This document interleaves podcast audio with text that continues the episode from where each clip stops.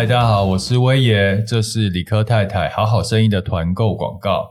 呃，我三天前开了这个团购，反应非常的热烈，然后订单已经超过快达到六百笔了。那有很多粉丝跟我反映说，他们自己之前也吃过呃好好生意的飞航模式胶囊，然后觉得效果真的是非常好，然后也很开心这次的团购让他们可以用六八折买到这个产品。我今天要跟大家分享一下我自己在体验飞航模式胶囊的一个差别，因为我之前有吃过褪黑激素，我不知道你们有没有吃过。就是吃了以后是可以帮助比较好眠，可是我发现它有一个副作用，就是我第二天早上起来的时候，你还会是会觉得昏昏的，好像都还没醒的感觉，可能一直要到下午之后，我早上才开关才被打开，好像真正的清醒。可是飞航模式是它可以让你睡得安稳，然后睡得很沉，然后到早上闹钟响的时候，呃，我就醒来，可是醒来之后，我就觉得我真的睡得很饱，我真的醒了。其实那个感觉虽然都是睡得不错，但是起来的感觉真的是完全不一样。所以，呃，我才大力的推荐这样这个产品。如果你跟我一样，就是平时比较忙或者事情比较多、比较烦躁的时候，比较难进入飞航模式，其实我觉得你可以吃两颗飞航模式胶囊，它可以把你带入一个比较。好睡好眠的一个状态，然后第二天让你精神饱饱的继续在做事。然后另外呢，第二个团购的产品就是好好生意的太空人维他命。那就像我介绍的，平常我就是那种很重保养的大叔啊，一定要吃一大堆 B 群啊、维生素 D 啊、维生素 E、叶黄素、锌、硒、铁、DHA 这些东西，都算是我日常保养的东西。可是每每一个都要一颗一颗。所以你每天就要吃好多颗的胶囊啊，或者是定状的东西。那理科太太的太空人维他命呢？它一颗里面就包含了我上面说的所有的成分。那我就早晚各一颗，其实就可以补足身体所需要的这些营养素。我觉得非常的方便。太空人维他命呢，还获得了世界品质的金奖。它有十二种国际级的高吸收率的成分，还有十七种关键的营养素。呃，如果你平常很忙呢，然后也也也跟我一样，就是喜欢化繁为简的人，我觉得太空人维他命它一颗就含了刚我讲的这些营养素，是非常方便的。那呃，这个团购呢，剩下最后倒数两天咯，然后都有六八折以上的一个优惠。那如果你有兴趣的话，可以看这一集的资讯栏的链接，我把团购链接放在上面。拜拜。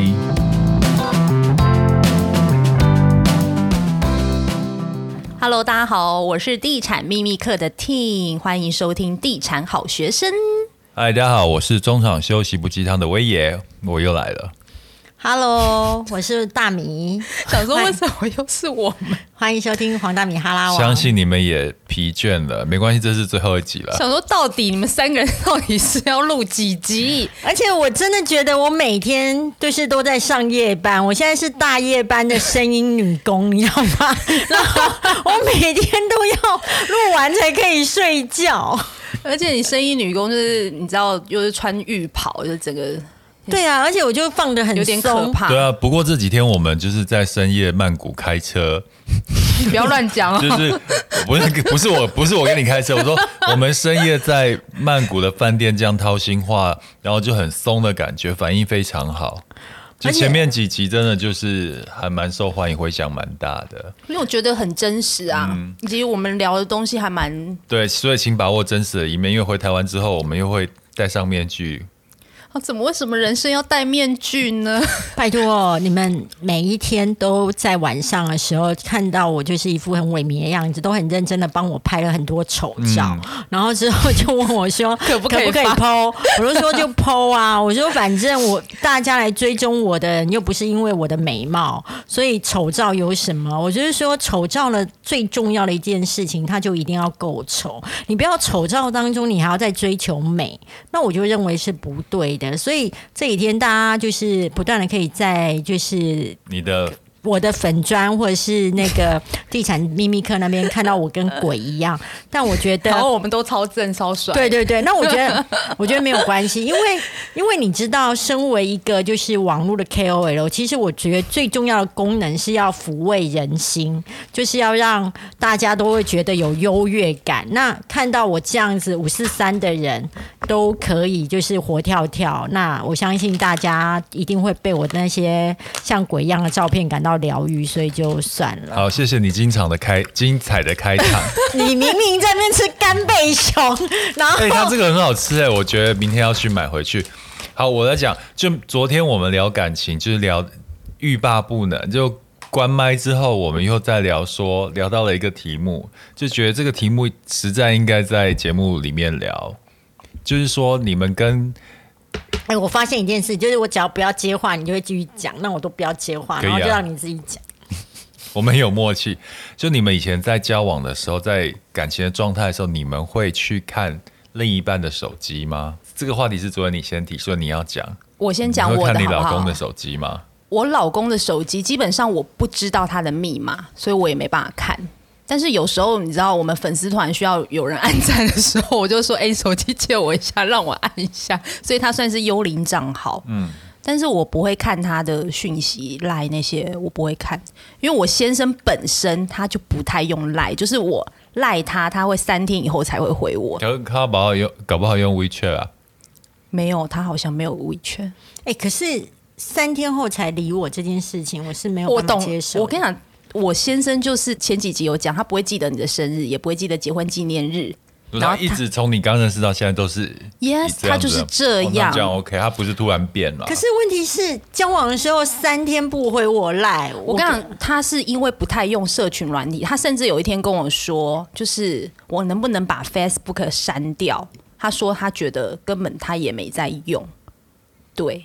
然后他说他赖的部分就是他同事有事情知道他也不会立即的回，所以都会用打电话。他也觉得用打电话的方式是最快的，所以基本上我是不太看他手机，他也不会看我的手机啦。嗯、对，那你可以允许有一天他想要看你的手机，你会让他看吗？不是允许，你敢吗？你说他敢还是我敢？你敢，就是他跟你提出的要求，你敢把手机交给他给他看吗？我敢啊！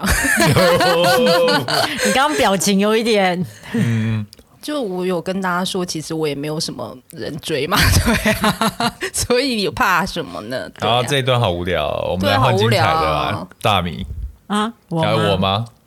对啊，你先你先讲，好，你先讲你的啦。我每一段我都不怕他看我手机，但是我从来都不想看别他们的手机，因为。我的观念是，其实有点小暧昧是很正常的。你可以接受，我可以接受啊，我眼睛都睁大，真的我可以接受的，就是因为每一段都有这样的状况，我觉得这是人之常情。你是说每一段他都有那样的状况，跟别人小暧昧，还是你都有跟别人小暧昧？第一个就是他们都有，而且我的好朋友就是不管是结婚或在一起很久的，我都知道他们都有。那你有没有？我以前有，但我现在很懒的，因为我觉得太无聊、太麻烦了。你图的是什么嘛？就是搞搞得太麻烦的东西，我现在反而不想了。我也是经过那种喜欢这样，呃，很你是享受那个过程吗？之前会，之前会是觉得很有过程，对。但后来我真的觉得太无聊了，可能我长大了吧。嗯，大部分老牛都会拖着，真的。老我我会发现人生的重心不应该。老牛不止爱吃嫩草，也会拖着，很贱，真的很贱。我现在是觉得，我只是在展现我对于老牛的博学，好不好？现在我发现人生的重心不应该在这里啦。然后我是真的。从以前到现在，老牛心有余力不足的时候，就会讲重心不是在这里，来掩盖自己的身体虚，是不是？我拳头硬了，也只剩下拳头。他在爽什么？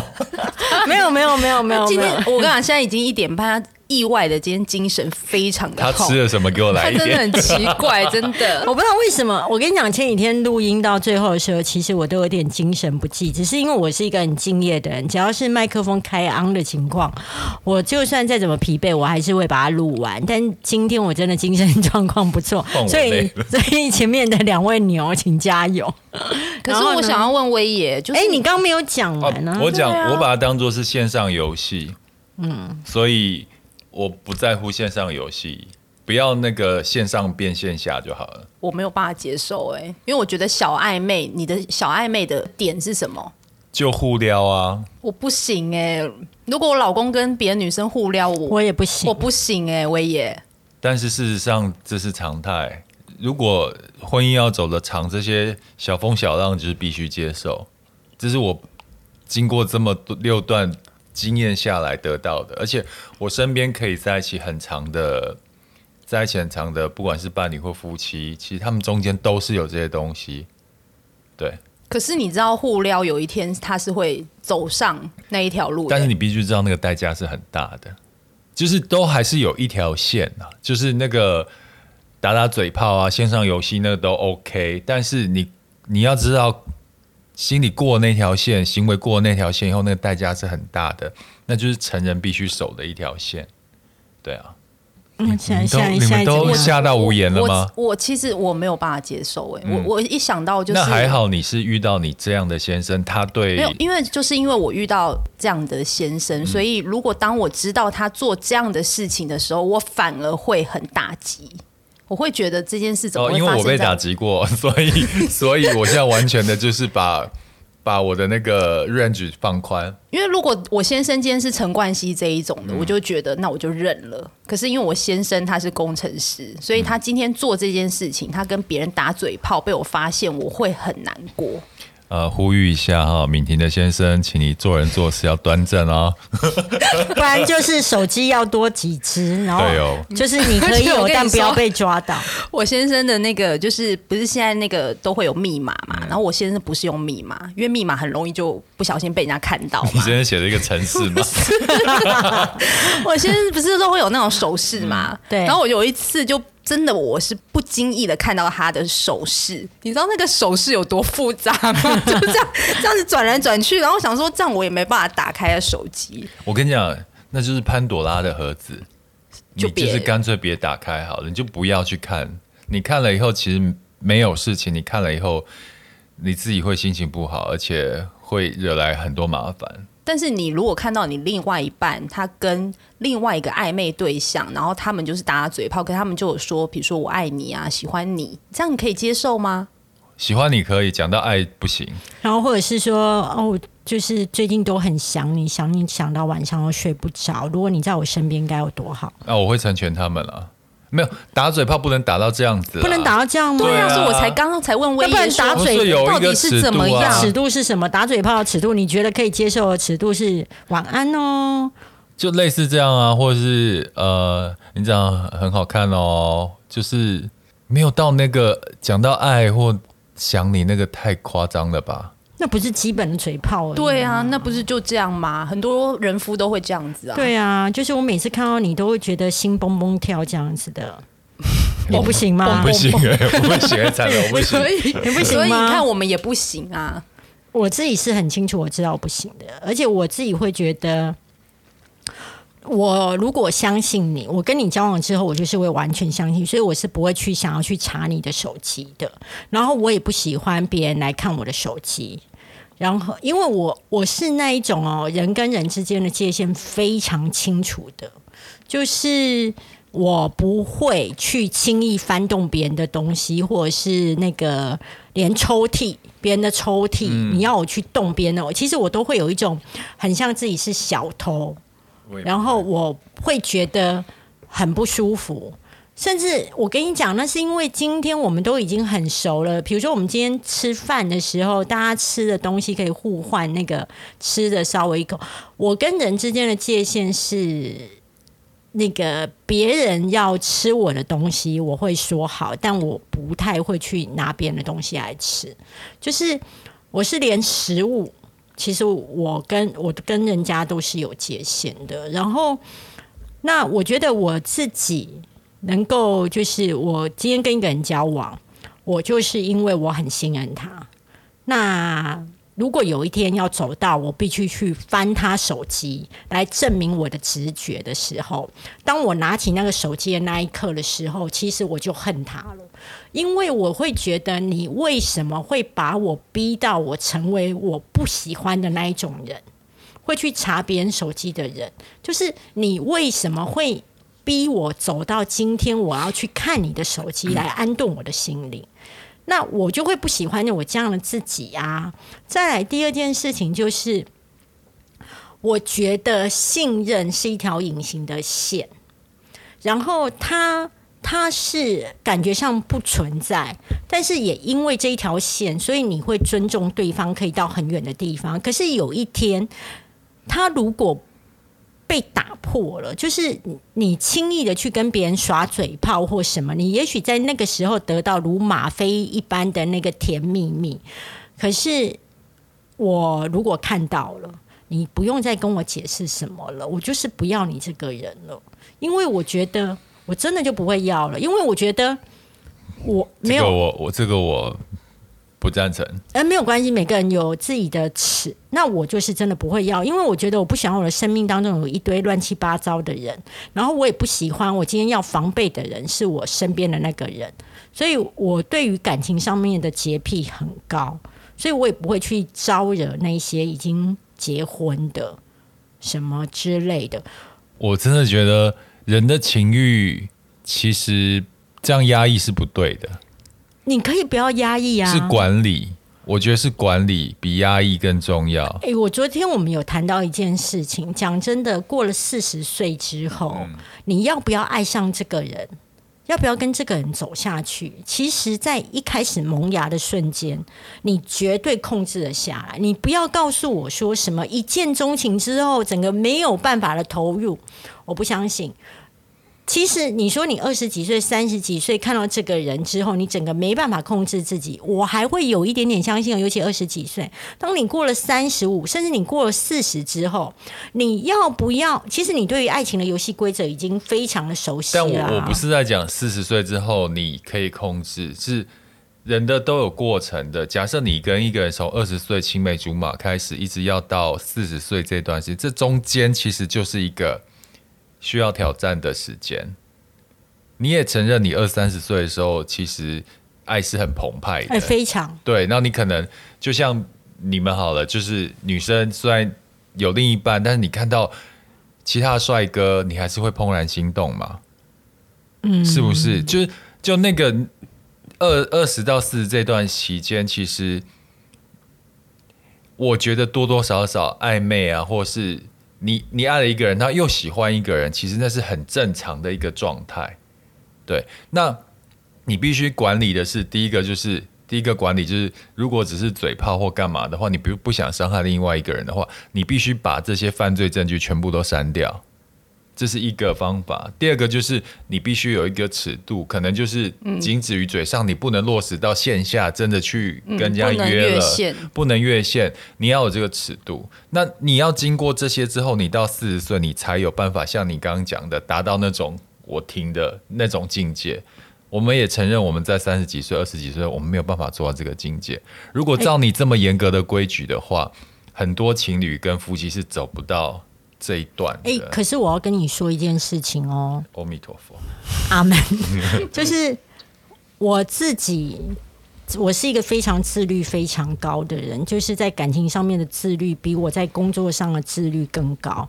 那所以基本上，我跟这个人交往，除非到我记得我有一个男朋友跟我讲过，他真就是那个家里开钻石的，他非常了解我，他就跟我说，其实只要我一直对你好，其实你是不会走的。然后我就说对，就是说，我觉得爱情里面里还有一种，就是我们长期相久下来的一种感觉，还有你对这个人，你你会觉得你不想伤害一个对你这么好的人。然后我我觉得，我其实真的我在过去在交往的时候是没有跟其他人打过嘴炮的，然后也跟我是那种有爱情有有有，所以就等于是你交往之后你就变出家人的意思。哎、欸，我的对其他人对身外的异性都完全我，我就没有什么异性朋友。我觉得很少人可以做到这个程度。没有，因为我就会觉得，其实异性朋友有对我而言一直没有那么重要。嗯，对。然后我觉得我有男朋友就好啦。还有，甚至连同性朋友，我就是有异有异性没人性啊。我只要跟异性在交往的时候，其实连同性朋友打电话来或是约我出去都约不太动。在旁边听到瞠目结舌这一位单纯的聆听，你觉得听完？我们两个论述之后，我自己觉得就是我没有办法，就是我真的没有办法接受。哎，对啊，我们都是没有办法。我觉得女生很多都没有办法接受。哎，好，假设假设题，你今天发现你老公踩线了，然后你也发现他做了你没有办法接受的事，可是他跟你忏悔，你会原谅他吗？你说我会原谅他？对啊，对啊。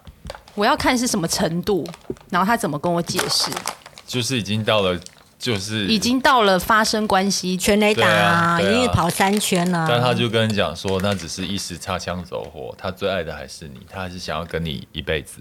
然后他，然后你就问他，他也会你，你可以控制好你的枪吗？你看，他还说他也会处理好对方的事情。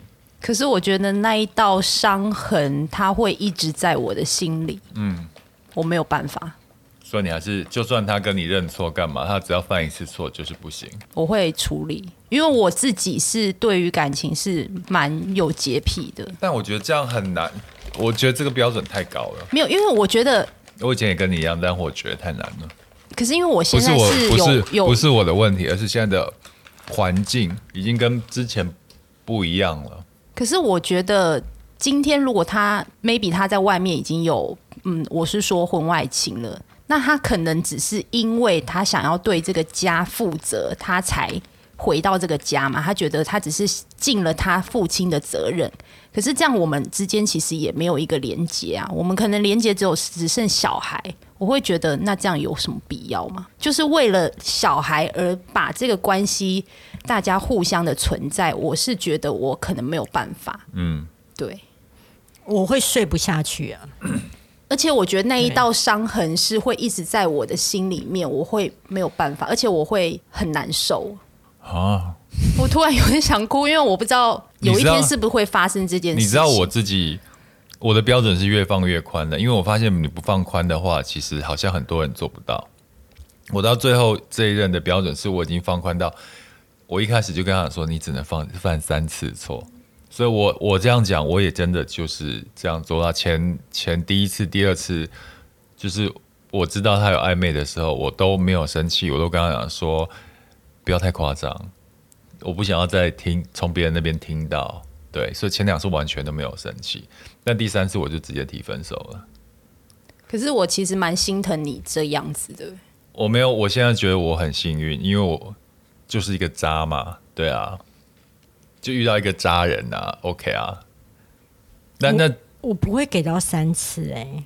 人都会犯错啦，尤其是年纪小的人都会犯错。你自己会想，我自己小时候也是会犯错的，所以我不能绝不能。如果两个人要真的要好好在一起久的话，你不能不给人家一点空间呢。哎、欸，我有给很大的自由度啊，但是所谓的真的自由，是在你知道在那个。该清楚的范围当中，你该干嘛，而不是你去逾越了一些东西之后，然后来靠北说那个是你要的自由啊。那你如果假设你真的要这些自由的话，那那就代代表你不不想要我们之间的关系啦。嗯。当你做出你愿意跟别人暧昧的时候，其实我们之间的关系其实就应该有就就就有裂痕了。其实，在你做出来这个。暧昧的选择的时候，其实你已经做出了选择了。嗯，对。而且我自己会觉得一件事情啦，如果你会在跟我的稳定关系当中，你会想要开始去跟对方有暧昧的话，那基本上我们之间的爱情可能早就也已经不存在了啦。对啊，那那你会选择跟一个人有暧昧的时候，我就觉得一件事情就是，你应该是现在是比较爱他的啦。那我一定会祝福你。我跟你讲，我分手超利落的，我跟我的这四个男朋友吧，都是我提出分手的。嗯，对，就是都是我提出分手的，因为我觉得那个点过不去的时候，我就觉得可以了，再见。再痛我也会分手，我觉得太绝对了，因为有时候就是那种坏小孩教教也是会变成乖小孩的。我没有办法在感情上面，就是因为他经历过了那种之后，他就知道原来是这样，然后或是经过比较之后，他觉得还是这样稳定的状态，还是你是 OK 的。我觉得这样子才更不是用去压抑，而是经历过他有觉醒的。这种才是更更好的一个状态啊。我觉得每个人的尺不一样，那我很确定一件事情，就是我对朋友啊，对很多事情都很宽容，但是我在爱情上面，我觉得我不是，而且我没有办法。人妻要喝酒了吗？对，我没有办法慈航、啊。为什么都没有酒？有啊，那边有酒啊，那边有酒。为什么这几天都一直在喝水啊？你知道，我们就是就是买得起房，我们买得起房子，但买不起酒，就是没有。我觉得我自己知道，我在感情上面我是没有办法慈航普渡，然后等待。浪子回头的浪子，你敢要浪，那你就不要回头，你就好好去当你的浪味仙，好不好？然后你自己会去找到你的圣母玛利亚，可以去包容你。但我觉得我不是。可我跟你讲一件事情，就是在我学生时期还很懵懂的时候，我有一只脚踏两条船。嗯。就是我原本有一个交往对象，但是你，你的腿这么长是很适合，没有那时候年纪小，可以劈很对啊，可以劈很棒啊，对啊，能 Q 啊，对，然后那时候就又有一个，哎、欸，我觉得很喜欢，所以我那同时交往了两个，嗯，但因为经历那次，我就觉得一个人交往两个，那时候觉得哦，自己很很燥，干嘛？就真的去真的做这件事，你会发现超级累，累很累。有些电影要看两次，一个节日你要赶场，而且。一个知道另外一个存在，一个不知道，你一个要瞒，然后一个要顾他情绪，这很累，很累。所以我跟你讲，经历了那一次之后，我这辈子都不会再干这件事情。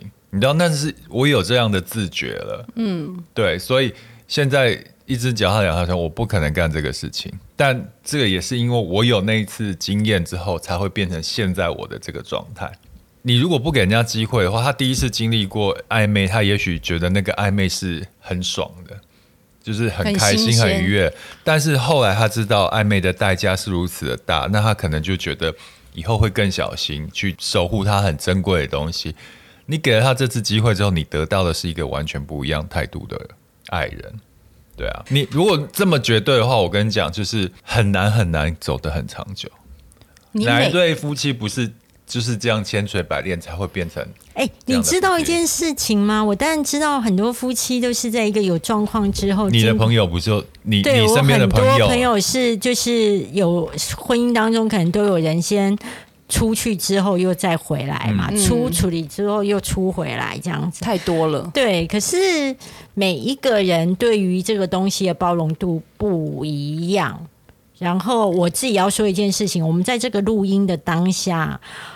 已经每一个人都是来到四十几岁或三十几岁了。如果他已经来到四十几、三十几的时候，他还搞不太清楚如何自控自己的话，我相信你那时候发生的时候，应该是在一个很年轻的状况嘛。那我们现在录音的当下，我们会交往的对象啊。哎，不对呀、啊，你上一个也是 没有。我我跟你讲，不是因为他都教年轻、啊，他都教那种二十几啊。所以我们要定义一下，我也同意。你真的很爱帮助失学少女。我也同意，当你有些历练之后，到四十岁之后，如果你还会跟人家暧昧，然后又不管代价的话，我觉得你真的就是不行。但我我刚刚讲的是在二三十岁这个过程中，这个是难免的。难免可以戏呀，整个都要怒了。嗯，停了，不是停了。那你觉得呢？我觉得哦，像我身边蛮多就是结婚的人，就是他们现在要么就是老公在外面跟同事打嘴炮被发现，对，这种很常见嘛。可是他们可能差一点就开车了，但是因为他老婆发现了半夜有人一直传简讯给他，后来这件事情，她老公就是跪着跟他说，他知道错了，他绝对不会再犯，后来就原谅。就是身边真的还蛮多有这样子的状况的，所以我可以。他有选择原谅吗？选择原谅，啊、因为我那个朋友就是那个女生，她非常爱她老公，她从年轻的时候就跟她老公一起白手起家努力，所以她其实是可以原谅他的。所以我其实还是可以理解，就是威爷说的，就是中间一定会有一些，因为可能在一起久了，男生只是无意间的打个嘴炮。但是这些动作其实就是会影响到女生对于她老公的想法。对，我我觉得感情就是这样一路走来，就是不会是风平浪静的啦，会有一大堆事情的，就是看你能不能解决，然后一起撑到最后嘛。对啊，就跟创业一样啊，创业不是你创了以后就可以成功了，中间就是每天一大堆问题你要解决啊。对啊，除非你要把店收了，或是你创业的创业收了。我自己会觉得一件事情啦，就是呃，道不同不相为谋。就是如果今天大家在感情观上面有一个比较大的落差，那就是这不会走在一起啊，就不会走在一起，也不会走久啊。然后我是很敢喊分手的人，嗯，就是我我记得有一次分手，分完手之后，我好像就是瘦到只剩下四十二公斤了，就真的是连早餐啊，我是十二公斤很瘦哎，对对对，因为那一次对我的打击实在太大了，然后我那时候还记得，我妈都很担心我会去去干嘛这样子，可是我还是会很坚定的提分手，因为我觉得。那个就已经不是我要的了，对，所以我自己还是会觉得，对，我很了解，就是中间过程当中所有的就是什么，呃，有一些状况啊要包容，我真的听过太多鬼故事了，但是我自己知道我的性格，就是我觉得水脏了，我就是不会喝。我交往过六任哦。每一任都脏了吗？哦，那不叫脏，每一任都有越线瑕疵。如果照这种状况的话，那我其实嗯都不要再谈，我们不要谈恋爱了。没有啦，每个人就是承受的那个心理素质不一样。嗯、那我觉得你比较承受得起。那我觉得我、嗯、没有，我觉得这其实就有点像小时候看童话故事，你就会相信童话故事故事里面讲的那些都是正常人有的状态。当当你到人间。你入世之后，你真的谈恋爱之后，你发现那些标准都是超高的标准，或是极极不可能的状态。那大家大家人都是有情欲的，所以我是不断不断的每次恋爱就是告诉自己，这才是常态，这才是常态。对。可是你快乐吗？当你告诉你自己，我给，我觉得你是在压抑你自己。就是我没有，我我我我不是在压抑，就是压抑跟。认清其实是两回事，压抑是明明就是你只，可是认认，我觉得压抑、认清跟接受，这是三件事，就是你认清，然后到接受，嗯、然后所以是这样。那我是那一种，啊、我也认清，但是我不接受。对，我我都是。可是当你看到那个讯息的时候，你的反应，我是心里很平静的，真的真的，我没有我没有。我没有骗你，我才不相信呢！各位，今天看到一个你的恋人跟别人在耍暧昧，你心里很平静，那你今天应该在法鼓山呐、啊？你怎么会在这里？我差不多可以去法鼓山了。我在生气。没有真的啦，我就看到以后，我就跟他说：“你不要太夸张了。”不要啦，你这样下一任这样子都可以这样子哎。如果你这个节目这样播出去，不过你昨天不是问我一个问题吗？就是我交往第六任最爱的是哪一任？对啊，可以讲吗？可以讲啊。哪一任？我最爱的是下一任。好了，啊，他昨天这个答案，我就会说，你你们这些人就是就是很会那一种，人家问出一个很认真的问题之后，然后你们再讲一个就是跟艺人一样讲一个虚的答案。然后像我们的个性就是，别人问我任何问题，你昨天问我这个问题的时候，我就马上说，哦，我最爱的是我第一任啊。嗯，就是我我我就是会丢实际的球出去。就是别人打需求回来，我没有打需求哦，不是，你是别人打实球，你还是会打需求。我不会，因为我很清楚每一个阶段。我我爱的人是那个阶段我的最爱。你好适合当艺人跟明星哦，因为你讲出来的就是官话，对官话。我比较喜欢，我比较可以当官吧。你你超会讲官话，是真的啦。因为每个阶段你爱的都是那个阶段喜欢的人。你现在叫我回头去看，有几任我就觉得很瞎，为什么会跟他们谈恋爱？你懂我意思吗？就是现在的年纪，现在状态回头看，可是人家甚至连上一段我，我现在回头看，我就觉得。不应该跟他谈恋爱的，不是？我觉得这一个前提就是问话的人，其实在问你说：“哎，那你，哎，你，你有你最爱哪一任？”对不对？那你回答是下一任，所以其实他问你的是你最爱哪一任？其实是在问你在曾经的恋情、曾经的恋情当中，谁是让你觉得你当时的恋爱谈起来是最印象深刻，或是最最刻骨铭心的？他问的是历程当中，嗯、可是你答的是虚空的，是下一任那个不存在。所以在逻辑上面，你根本就没有回答。做记者的嘛，对不对？他是，他是你没有根本就没有回答他那个局限性，嗯、就是一到六，但是你跳到七，就是你不得罪前面的一到六，但是因为你没有回答了一到六，所以你也没有必要再延伸，告诉第一到六当中 是谁让你？为什么你那么晚思绪还这么清楚啊？他今天特别的。因为我是拜托，好歹你看我这样傻乎乎的，英文又那么破，我还可以当到新闻部红牌的主管，一定是有原因的啊！开什么玩笑？我就是那一种开启工作模式的时候非常的厉害，而且我最讨厌以前我男朋友跟我讲什么话，你知道吗？他只要告诉我一句话之后，我就整个会炸开。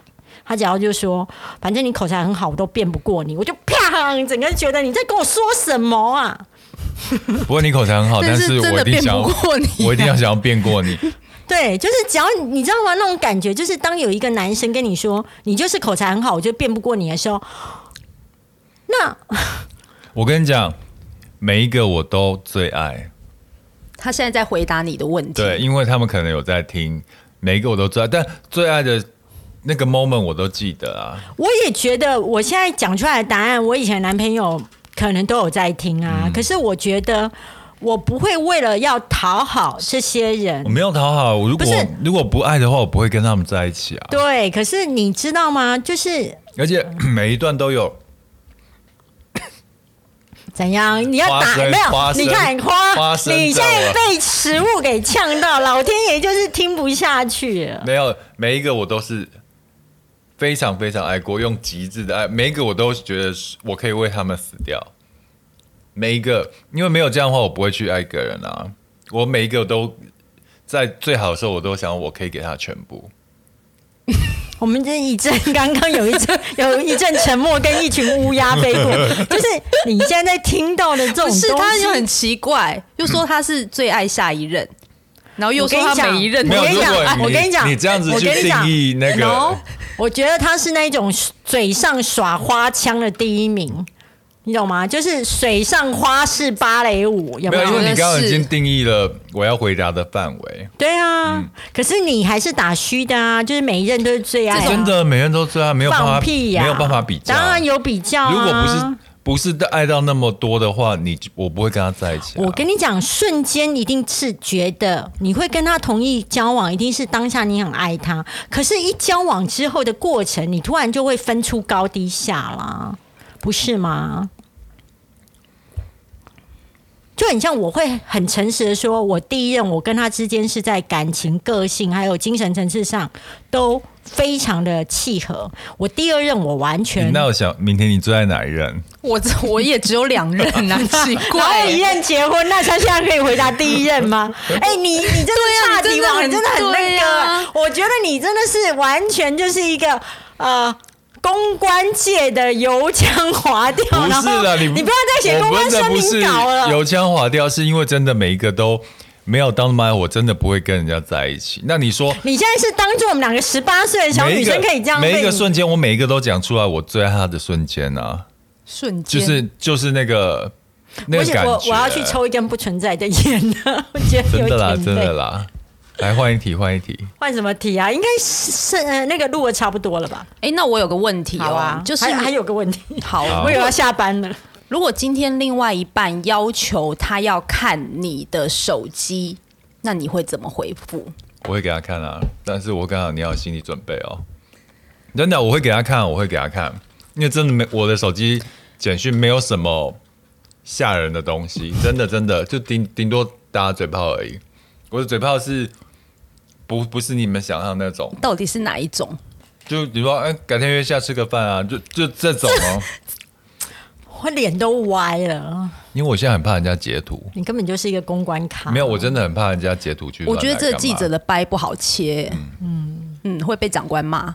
然后我就我大概就会骂你说：“拜托，你没有继续追问他下去吗？”对，我就会被骂。如果是我，比如说一个记者回来告诉我说，他说他现在的打嘴炮就是说改天出来吃饭，我一定会要记者说，那你问他最近就是跟谁说过这几句话是几个？嗯，对，就是你一定要说到那个范围当中，你是猜得出来的，啊，不然你怎么可以饶了他？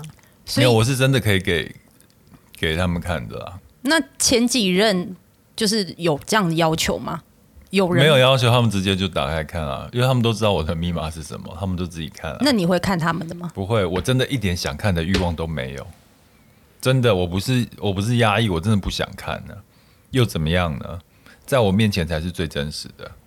就算你要演到很爱我，你也演得出来，那我我服气啊。对啊。那你呢？如果另外一半，就像嗯，我上一任。我都觉得他很爱我，但是我最后半年我感觉他不爱我，我连简讯都不用看我就知道了，真的。如果他有本事，就是他在暧昧同时对我感觉不变的话，我可以接受的。但因为我自己是做不出来，我心如果变的话，我没有办法对一个人会跟以前的样子。对，所以我根本不用看任何简讯跟手机，我用感觉就感觉出来了。那你呢？你说我可可，如果另外一半就是他想要看你的手机，你会怎么回复？我会给他看，因为我觉得我在乎这段关系胜过我的隐私。但是我会告诉他说，其实我很在乎我的隐私，就跟我不会去轻易翻你的手机。但是因为我珍惜我们之间的关系，那如果你已经觉得你会担心我，好，那我现在让你看。那我那我现在让你看，是不是因为我觉得我？在哪些地方必须做错了，或是有问题，而是因为我爱你，所以我让你看，但不代表我很喜欢这件事。我也会告诉你说，我没有很喜欢别人看我手机，但是因为我爱你，所以我现在让你看。对，那你看完之后，我希望你能够放心。我是为了让珍惜我们之间的关系，所以我愿意忍耐，但我可以忍这一次，不代表我之后会让你继续看下一次。那我只是要让你建立知道一件事情，我就是一个怎么样的人而已。对，就是让你更确定我是一个。如果是你男友听到这些话，我不敢看，压力有点大。对，压力很大。这个没有办法，因为把那个已经把这个已经拉推高到对你的信任感，还有这个，我觉得太大了。我不管了，那你提出来，那我会告诉你说，因我确实不舒服，但是我就是会让你看啊。嗯。对啊，对啊，然后真的是我们的观念都不太一样，嗯，不太一样啊，这本来就是这样，没有办法。我觉得看手机是没问题啦，我自己。我觉得你讲的很心虚哎。对啊，不然嘞。好了，就不知道大家听完之后认同谁的看法，也不用认同啦。我觉得就是大家没有每个人有不同的角度，对对对对，而且你的对象不同。其实你受的伤也不同，也不如果受伤受多了，我还有一个问题，这个是手机嘛？嗯，因为交往久了，难免都会知道对方的薪水，我觉得这 OK。但是像我到现在，我还不知道我老公的存款有多少，他也不知道我有多少钱。那我想问一下，就是你们会去问对方的存款吗？我不会，我也不会，因为我不在乎。那他们会问你吗？我以前的男，那你会答吗？我先回答吗？可以啊。我没有问呢、欸，就是我以前没有问过我的男朋友他有多少存款呢？因为我觉得我不是因为钱跟你在一起的啊，所以我不会去问你的存款多少啊。然后，那你会问他的薪水吗？呃，其实也没问，因为前面两个是大学时期就交往了嘛。那所以其实他们后来，反正你从大学时期就一直在交往的，他找到第一份工作的时候，他就会告诉你他拿到薪水多少，那也不就是三四万啊。然后后来也不太会问啊。然后后来交往的那两任，嗯，我没有问，但是呃有。有一任是有主动告诉我说他薪水大概多少，因为他可以感觉到一件事情，就是我不会跟他要钱，就是他那时候的月薪，然后他加薪了多少，什么的时候他都会告诉我。我觉得他知道我是一个完全不会去打他薪水主意的人，所以他有讲，我才会知道。那你要我特意的去问他说你收入多少啊什么的，我不会问，我不会问。嗯你是说收入还是存款？两件事不一样哦。我我呃，我跟我先生那时候在一起的时候，他就有跟我说他的收入多少，然后我也有很坦白的跟他说我的收入多少。但是我们结婚这么久了，我们交往这么久，到现在我们两个多少存款他都不知道，他我也不知道他的。他们都没有问过我，但他们就算问我的话，我不会跟他们讲存款，因为不好说。就数字太大了，我他们吓到，没有啦，开玩笑。但是 收收入的话，因为我们现在这个行业没有没有固定固定的收入嘛，我只会很 rough 的跟他讲一个数字而已。对，我只会让他知道说有什么事老公扛，你不用担心。对啊，好 man 哦，就就是这样子啊。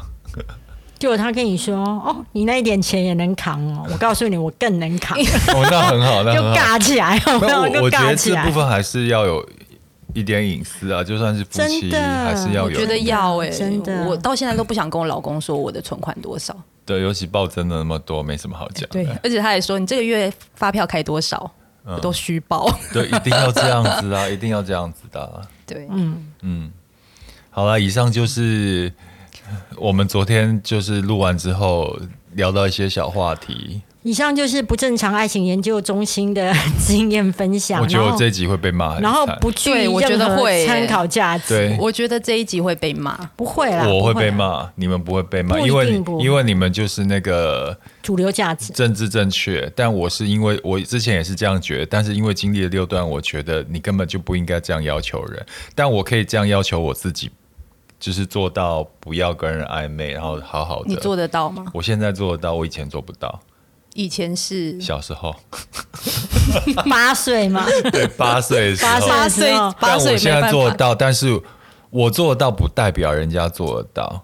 就如果你，你不要一天到晚找那种二三二四的，没有，我也不，我也不想找他们，是他们找我的。可是你为什么不找你跟你大概相同年纪的呢？你要听上一集没提到，嗯。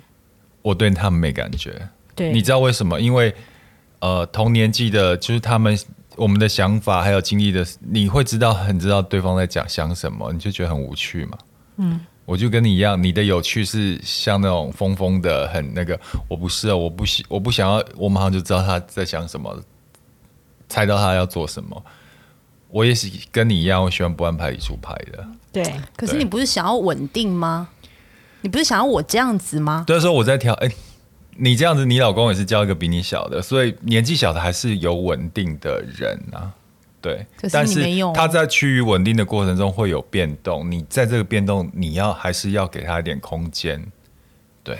可是我觉得有一点点不太。啊、又要来下回合是不是？不是不是，我要补充一点，就是说。我会觉得有趣的东西是很吸引我的，但是我昨天其实有补充到一件事情，就是有两个很吸引我的特质，一个就是有趣，另外一个是有脑。有脑。